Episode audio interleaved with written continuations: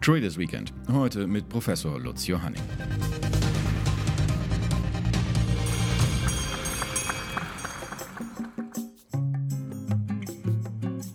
Der Begriff empirische Kapitalmarktforschung klingt nach Klischee. Lupenreine Wissenschaft, die das reale Geschehen zwar beobachtet, ansonsten aber keine Berührungspunkte hat. Und diejenigen, die sie praktizieren, werden dann gern im Elfenbeinturm gesehen. Unser Gast heute widerlegt diese Klischees. Lutz Johanning beobachtet den Kapitalmarkt seit Jahren auf das genaueste und kann das turbulente Treiben an den Börsen, wie wir es in den vergangenen Wochen auch erlebt haben, bestens erklären. Aber seine Beobachtungen sind kein Selbstzweck. Lutz Johanning arbeitet mit den Akteuren am Markt zusammen zusammen. Er ist gefragter Berater und Aufsichtsrat bei Fondsgesellschaften, Behörden und übergreifenden Gremien. Er ist Mitglied der Consultative Expert Group, die die Europäische Finanzmarktaufsicht ESMA, die European Banking Authority und die Europäische Versicherungsaufsicht IOPA bei der Umsetzung der Verbraucherschutzverordnung PRIPS berät. Er ist Mitglied in den Aufsichtsraten der XTP AG, Source for Alpha AG und Creditex AG. Zudem ist er Mitglied im Börsenrat der Eurex Deutschland sowie in den Beiräten des Verbands unabhängiger Vermögensverwalter, des Deutschen Derivativs Derivateverbands, des European Finance Forums und des Frankfurt Institute of Risk Management and Regulation. Und das alles eben auch wegen seiner Expertise, die in erster Linie seine Studenten an der renommierten WHU Otto Beisheim School of Management erleben dürfen. Auch an diesem Wochenende wieder in einer seiner Lehrveranstaltungen zur empirischen Kapitalmarktforschung. Den entsprechenden Lehrstuhl an der WHU hat Lutz Johanning seit 2007 inne. Und seither unterstützt er die jungen Menschen auch bei ihren ersten Schritten auf dem Weg in die Financial Community. Community. Sein wichtigster Ratschlag aktuell, nicht von der Vielzahl der Informationen und Tendenzen verwirren lassen, sondern auf das Wesentliche konzentrieren. Wir haben sicherlich, und das müssen wir immer wieder feststellen, der Kapitalmarkt blickt in die Zukunft. Ähm, am Kapitalmarkt werden die zukünftige Erwartungen abgebildet über das wirtschaftliche Umfeld, über die wirtschaftliche Aktivität. Und das ist natürlich sehr komplex. Das sind die Ertragserwartungen der Unternehmen auf der einen Seite, das sind auf der anderen Seite aber sicherlich auch ganz stark Inflationsraten, äh, Zins, Zinsen und vielleicht auch Wechselkurse und die Interaktion dieser ganzen Komponenten. Und äh, dann kann so eine dritte Welle kommen, aber der Kapitalmarkt äh, weiß, es kommt eine dritte Welle und das wird jetzt irgendwann vorbei sein. Insofern guckt man sich die lange Zukunft an und für viele Unternehmen, gerade jüngere Unternehmen oder tech-orientierte Unternehmen, ist die ganz lange Zukunft. Und die sieht nicht schlecht aus. Und wenn die Zinsen auch noch relativ niedrig sind, die ja auch generell auch langfristig Zinsen doch auf einem niedrigen Niveau haben, jetzt mit steigenden Tendenzen auf einem langfristigen Niveau, dann ist das natürlich etwas, was sich in doch sehr hohen Bewertungen, sprich Aktienkursen, ausdrückt. Trotzdem die Frage, äh, es scheint für den Laien ein bisschen schwer nachvollziehbar, wie man die Unternehmen eigentlich beurteilen soll. Sie sind selber optimistisch. Die Zahlen, wir sind äh, jetzt äh, gerade mitten in der Berichtssaison, die sind durchaus positiv, zumindest bei vielen Unternehmen und stimmen einen eigentlich darauf ein, dass die wirtschaftliche Zukunft entspannter sein könnte. Ähm, da müsste man doch theoretisch sagen, das ist genau der Punkt, wenn ich den klassischen Ansatz nehme, sagen wir mal Warren Buffett, Value Investing, da finde ich jetzt sozusagen die Perlen am Kapitalmarkt und kann investieren. Folglich müssten die Kurse auch weiter steigen.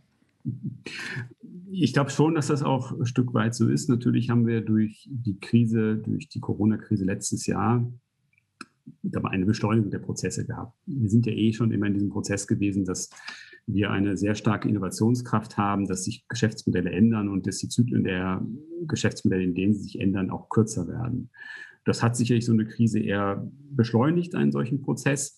Und dann führt das dazu, dass diese neuartigen Geschäftsmodelle sehr stark bewertet werden, vielleicht auch überbewertet werden. Ähm, das, ist dann so praktisch ein, so durchaus ein Herdeneffekt, den wir haben. Und dass dann eigentlich vielleicht diese klassischen traditionellen Geschäftsmodelle vergessen werden, dass die sich ja auch ändern. Die stehen ja auch nicht still. Äh, die, die wissen ja auch, neue Technologien zu nutzen.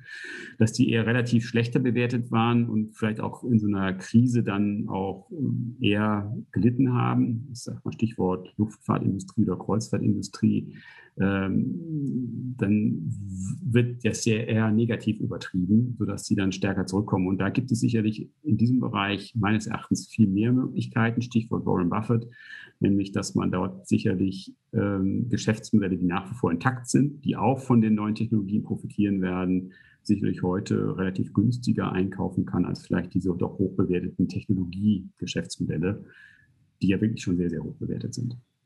Wenn Sie sagen, die Prozesse haben sich beschleunigt, Geschäftsmodelle äh, werden viel, viel schneller geändert, es kommen viel, viel schneller neue Geschäftsmodelle auf, hat man da als Anleger überhaupt die Chance, äh, dort eine vernünftige äh, Wertbeurteilung, eine Value-Beurteilung vorzunehmen?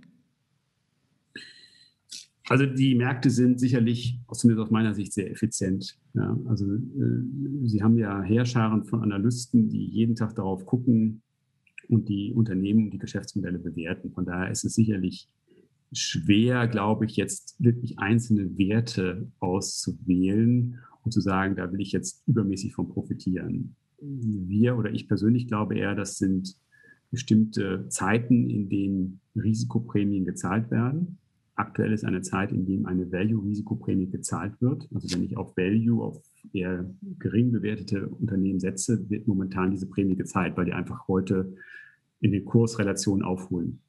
Es werden aktuell auch Prämien für kleinere und mittlere Unternehmen gezeigt, also solche sogenannte Liquiditätsprämien, weil man in Zeiten, wenn die Zentralbankaktivität und die Zentralbankliquidität sehr hoch ist, werden diese Illiquiditätsprämien gezahlt.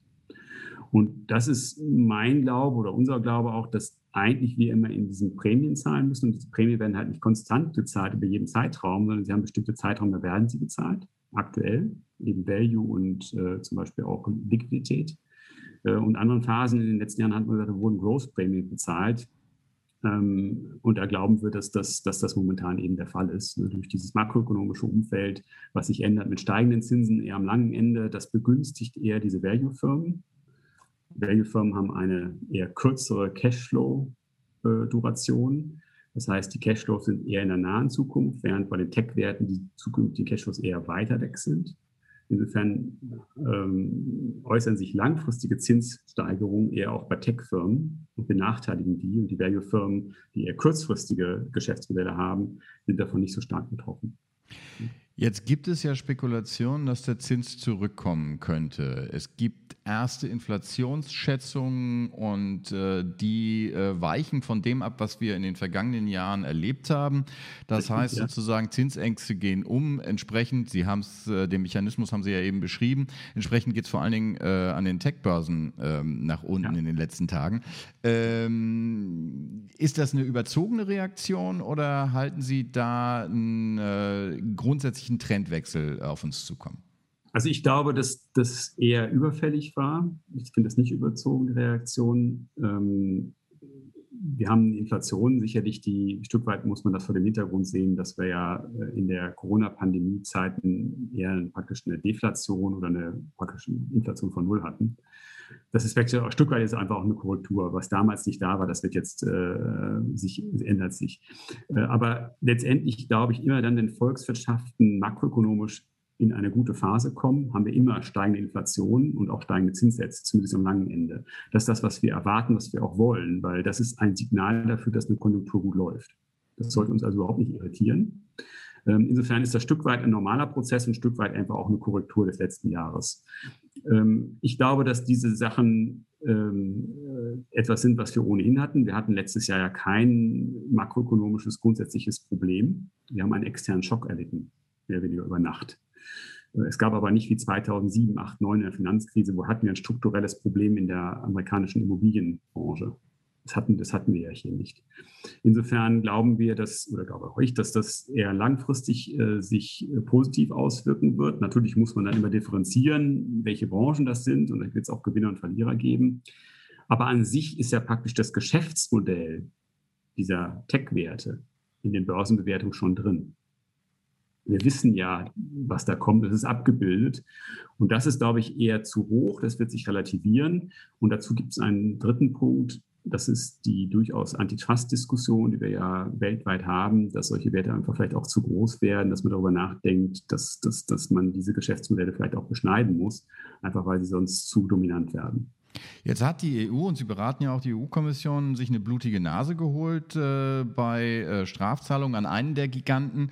Äh, wie aussichtsreich ist es dort überhaupt, dass dort äh, der Gegenwind kommt? Kann der vom Markt kommen? Von der Politik scheint er ja nicht kommen zu können.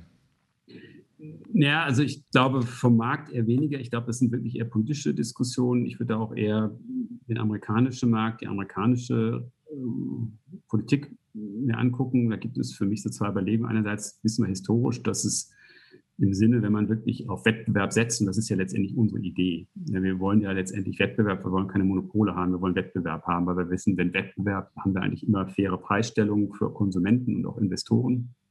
Und wenn diese faire Preisstellung einfach nicht mehr vonstatten gehen kann, dann gibt es Kartellbehörden, die typischerweise eingreifen. Das ist auch mein Glaube, dass das grundsätzlich funktioniert. Natürlich muss man im Detail angucken. Das wird nicht sehr schnell gehen. Das ist eine längere Diskussion.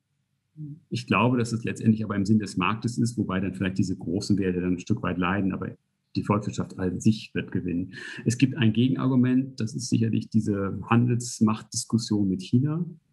Will man sich selbst beschneiden und damit auch selbst vielleicht seine äh, seine, seine großen Flaggschiffe äh, praktisch zurücknehmen, weil das natürlich in diesem globalpolitischen oder auch global wirtschaftlichen Aspekt durchaus eine Rolle spielen kann. Und das ist für mich so ein Grund, warum man da vielleicht eher doch vorsichtiger vorgehen wird.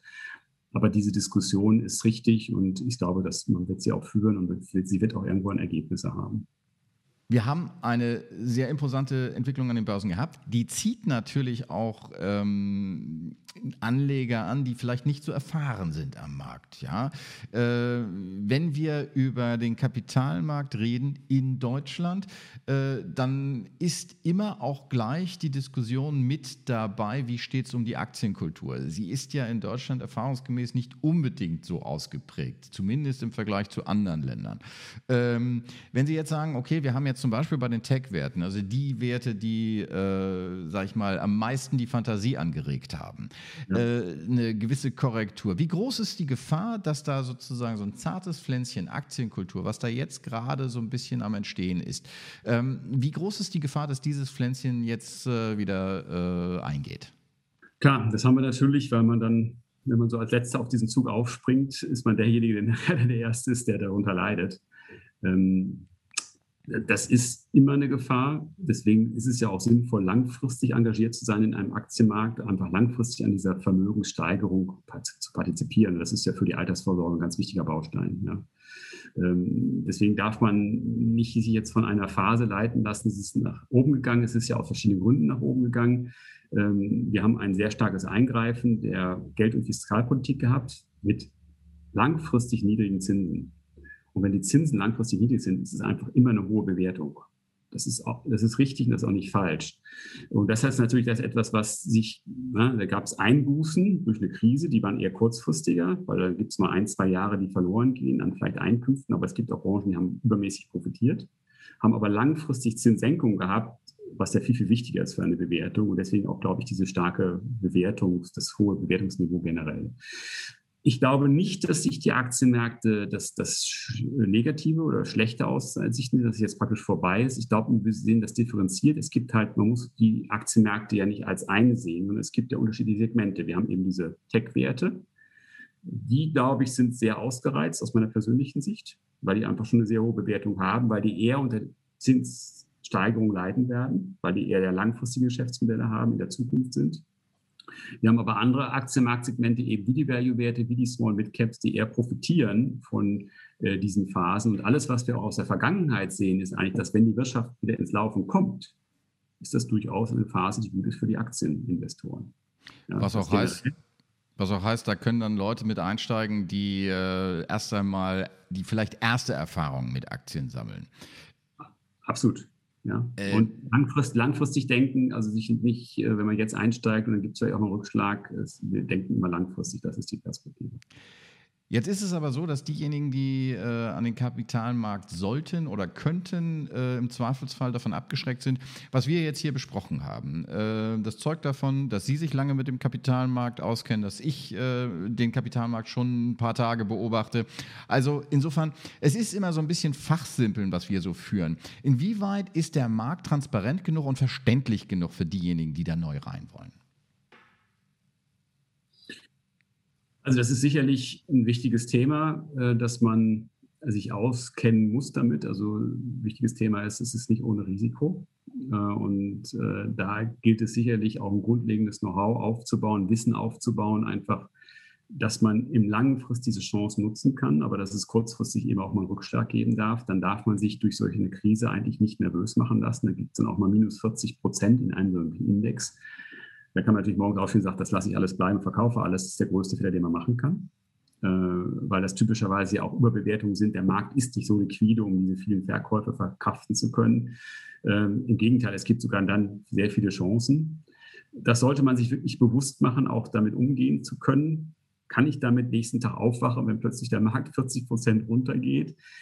Das sind, glaube ich, ganz wichtige Fragestellungen. Ich halte es aber für enorm wichtig, wenn wir an diese Altersvorsorge denken, an die private Vermögensbildung.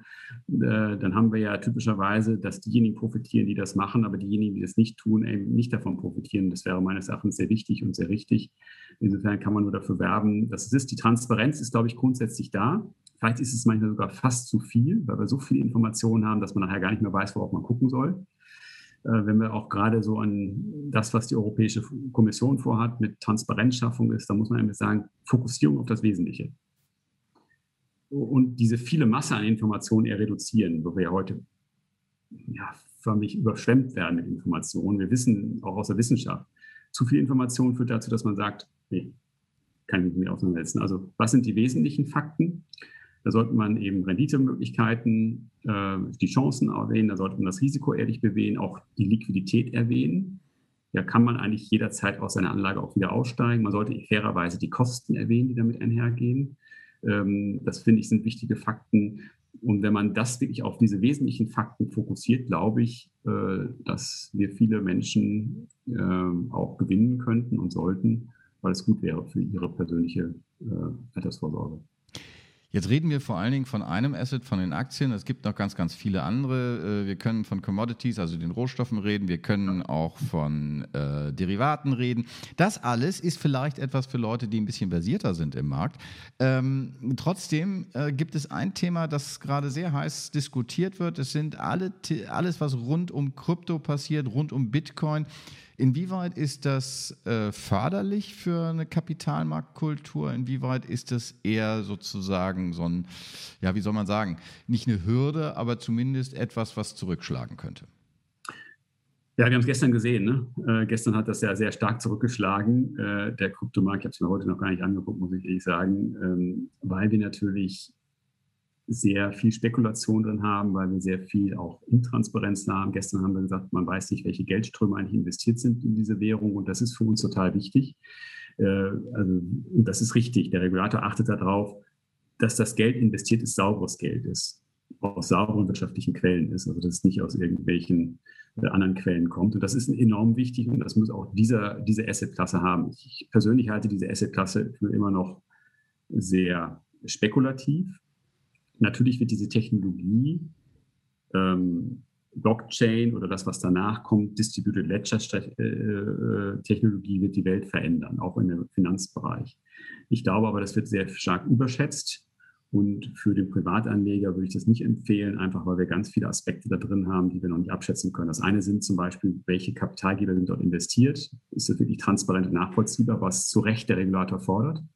Das nächste ist, äh, diese Kryptowährungen haben einen extrem hohen Energieverbrauch, was äh, jeder wissen sollte, der sich beschäftigt. Ich glaube, die, Bitcoin verbraucht so viel Energie wie Norwegen als Land, was nun überhaupt nicht einhergeht mit unserer Nachhaltigkeitsidee und, und Energiefrage, die wir wirklich führen müssen. Ich denke, da wird es noch weitere Technologien geben. Insofern ist das, glaube ich, kein Thema für einen Privatanleger. Äh, das sollten diejenigen sich angucken, die sich damit auskennen und fair bewerten. Und da muss man immer zu guter Letzt noch dazu sagen, das sind auch enge Märkte. Wenn ich auf engen Märkte plötzlich viel Geld rein investiere, müssen die Kurse explodieren. Die können aber am nächsten Tag genauso runtergehen. Das ist aber ein ganz anderes Verhalten, als wenn ich jetzt eine Pandemie habe auf breiten Märkten, die abrupt sind. Das ist was ganz anderes, wenn solche Märkte einbrechen. Das muss man wirklich, glaube ich, wissen und einschätzen. Und da wird meines Erachtens noch sehr, sehr viel passieren. Ob es nachher diese Technologie ist, ich glaube, es wird eher andere, andere Technologien sein, die dann nachher Gewinner sind weil für mich die Bitcoin-Technologie einfach zu stromintensiv, zu energieintensiv ist. Das bringt uns zurück an äh, den Anfang des Gesprächs, wo wir so ein bisschen von der Beschleunigung der Prozesse gesprochen haben, von ganz, ganz neuen Geschäftsmodellen, die da auftauchen, von Veränderungen, die die klassischen Geschäftsmodelle erfassen. Äh, und eigentlich auch zu dem, was Sie vorhin gerade gesagt haben, viel, viel Information, die verarbeitet werden muss. Sie ja. beobachten das sowohl aus der Forschung als auch in der Beratung von Unternehmen, von Politik. Äh, ganz, ganz viel Informationen, die Sie verarbeiten müssen. Wie erholen Sie sich davon? Ja, in der Tat, das ist, das ist gerade vielleicht auch äh, in den letzten Jahren echt schwer geworden, weil die, weil die Dichte, die Frequenz sehr hoch ist ja auch. Ne? Also der Austausch ist ja unheimlich effizient geworden. Man geht von dem einen Zoom-Meeting in das nächste Team-Meeting schwer. Also persönlich erhole ich mich, indem ich äh, sehr viel in der Natur bin, sehr viel äh, Fahrrad fahre, äh, laufe, spazieren gehe, ähm, äh, das mit meiner Familie zusammen mache. Ähm, das ist eigentlich das, wo, wo ich dann auch wirklich dringend merke. Und an manchen Tagen im letzten Jahr ist es tatsächlich zu kurz gekommen, dass man dann nicht an demselben Tag, aber meistens am nächsten Tag merkt und in der Nacht danach. Jetzt stehen wir vor einem äh, langen Wochenende, dem Pfingstwochenende. Was steht auf dem Plan bei Ihnen? Tatsächlich muss ich am Samstag unterrichten, nämlich auch per Zoom, ähm, weil äh, dort eine MBA-Vorlesung läuft, die seit letztem Jahr eben auch komplett digital laufen. Äh, was geht, ja, das muss man auch sagen, das ist ja für uns relativ einfach machbar. Das heißt, es ist der Samstag und am Sonntag und am Montag steht an, äh, den angelegten Garten mit, äh, mit Gemüsepflanzen zu bestücken. Das hat mein Sohn gemacht. Äh, das war ein Wunsch von ihm, weil er das letztes Jahr schon gemacht hat. Und jetzt haben wir dieses Jahr noch einen weiteren Teil des Gartens beackert. Der wartet darauf. Und ähm, äh, wenn das Wetter es zulässt, werden wir sicherlich hier durch den Rheingau, wo wir leben, laufen, äh, wo man ja sehr schön laufen kann. Und ähm, das, das ist das, was jetzt auf dem Programm steht. Das klingt zumindest nach einem Wochenende in der Natur. Sie sagten selbst, Sie erholen sich in der Natur äh, sehr stark und äh, Gardening ist ja als Freizeitbeschäftigung hochgradig im Trend, womit wir wieder eigentlich bei Trend und Value Investing sind. Es ist quasi Value Investing in Zeit. Genau. ja. Herr Johanning, ich danke Ihnen herzlich für das Gespräch und ich wünsche Ihnen ein schönes Wochenende. Herzlichen Dank. Danke. danke.